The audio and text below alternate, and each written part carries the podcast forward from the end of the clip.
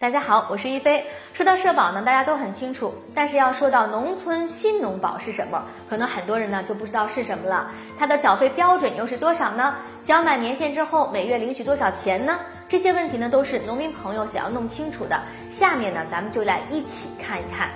首先，新农保是个什么呢？新农保啊，是新型农村社会养老保险的简称，是以保障农村居民年老时的基本生活为目的的，由政府组织实施的一项社会养老保险制度，是国家社会保险体系的重要组成部分。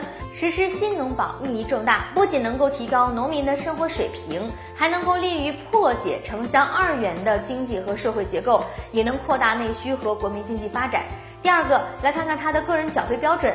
参加新农保的农村居民呢，应当按照规定缴纳养老保险费。缴纳标准呢，一般设为每年一百元、两百元、三百元、四百元、五百元等多个档次。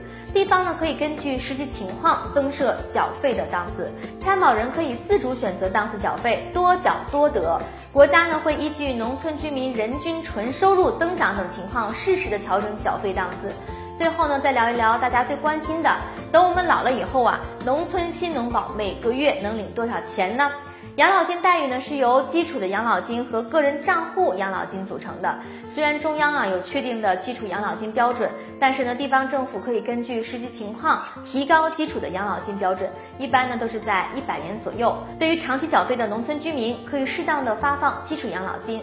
那么提高和加发的部分的资金呢是由地方政府来支出的。个人账户养老金的月计发标准为个人账户全部储存额除一百三十九，也就是计发的月数。